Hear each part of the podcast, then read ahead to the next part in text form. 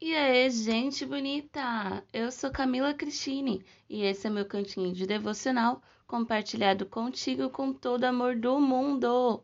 Hoje eu quero falar sobre pequenos começos. Você sabe valorizá-los ou você acaba deixando para lá porque pensa que não vale a pena continuar?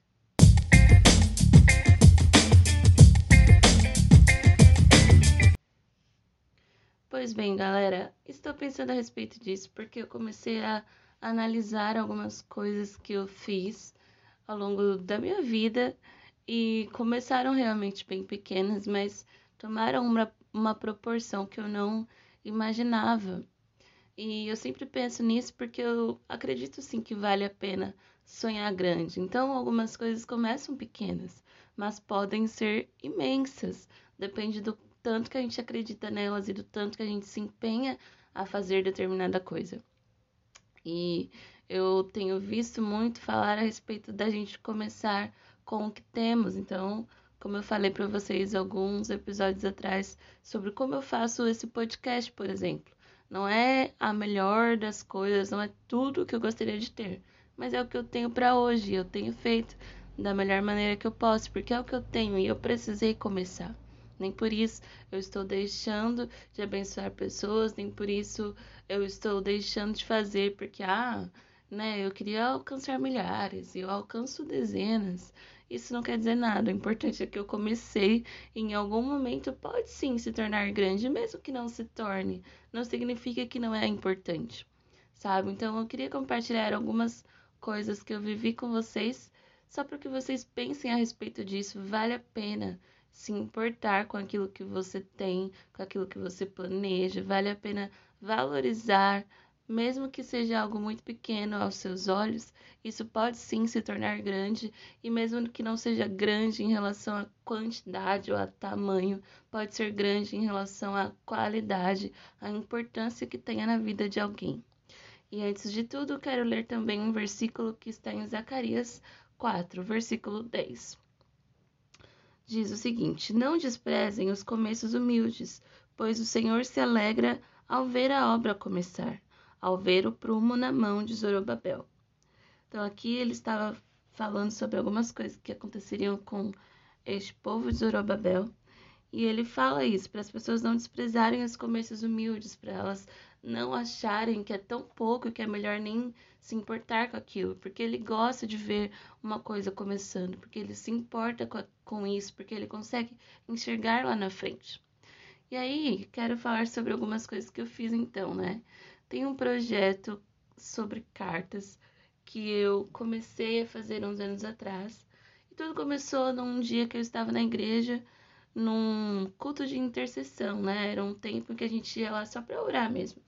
E aí o pastor pediu pra gente orar pelo bairro, pela cidade ali ao nosso redor. Eu comecei a orar e pensei, nossa, a gente podia fazer alguma coisa a respeito dessas pessoas, né? Pra gente alcançar elas de verdade. Eu pensei, por que a gente não entrega carta para elas?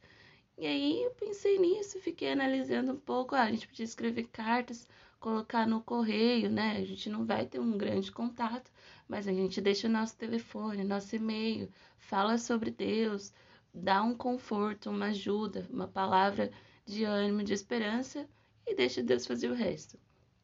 Aí falei com o pastor, ele concordou, a gente juntou um grupo na igreja, então bastante pessoas se empenhou e, e se dedicou em escrever aquelas cartas, porque eu sozinha não faria isso, com certeza.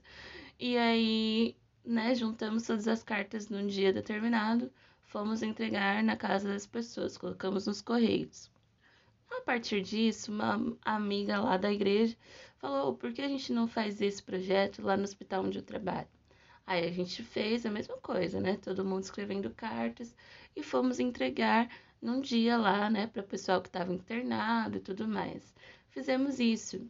Nessa primeira vez que a gente fez isso, a gente teve muita resposta positiva do pessoal do hospital, de quem estava lá dentro. E aí o próprio hospital nos chamou a voltar lá outras vezes. Queria que a gente já marcasse vários dias no ano para deixar bem bonitinho uma agenda e a gente começou a fazer isso. Então o projeto ele começou a se tornar muito maior do que eu imaginava, né? No início a gente entregou sei lá, 40 cartas, mas hoje a gente já entregou mais de 200 cartas praticamente, desde o início do projeto, que a gente começou a entregar de outras formas, em outros ambientes, né? Então não parou no hospital, não parou no correio das pessoas, começou a ficar um pouco maior porque a gente decidiu, porque eu resolvi falar com o pastor. Agora, se eu tivesse pensado, ah, não, nada a ver, né? Até parece que o pastor vai achar isso interessante, até parece que ele vai entender que isso faz algum sentido, até parece que ele vai acreditar que carta vai abençoar alguém.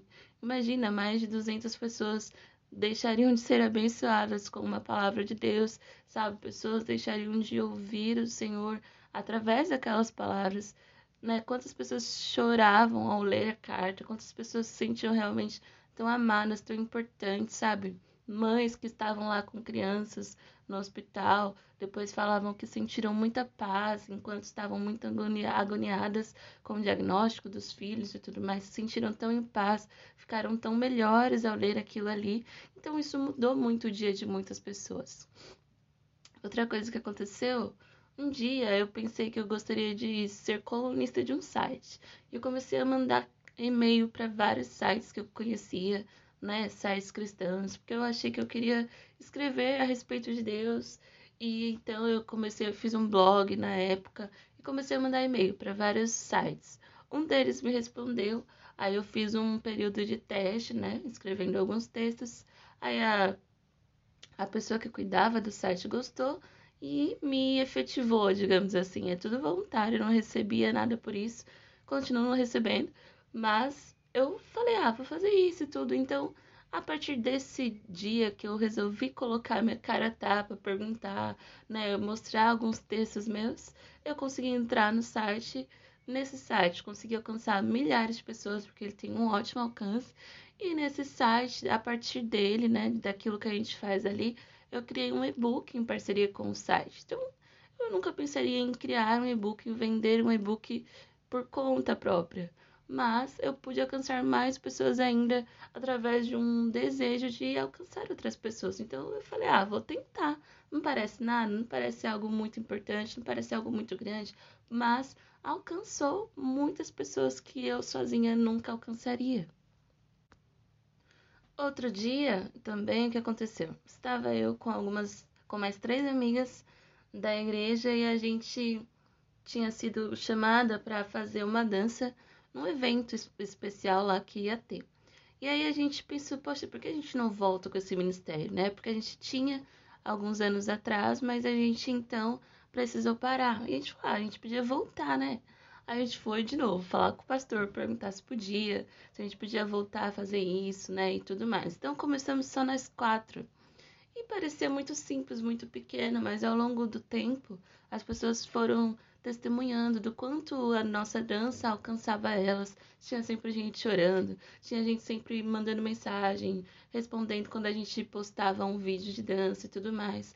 Deste grupo de quatro, a gente fez uma audição para chamar mais pessoas, virou 12 pessoas. Desse grupo de 12 pessoas, a gente estava sempre apresentando algo nos eventos que tinha da igreja.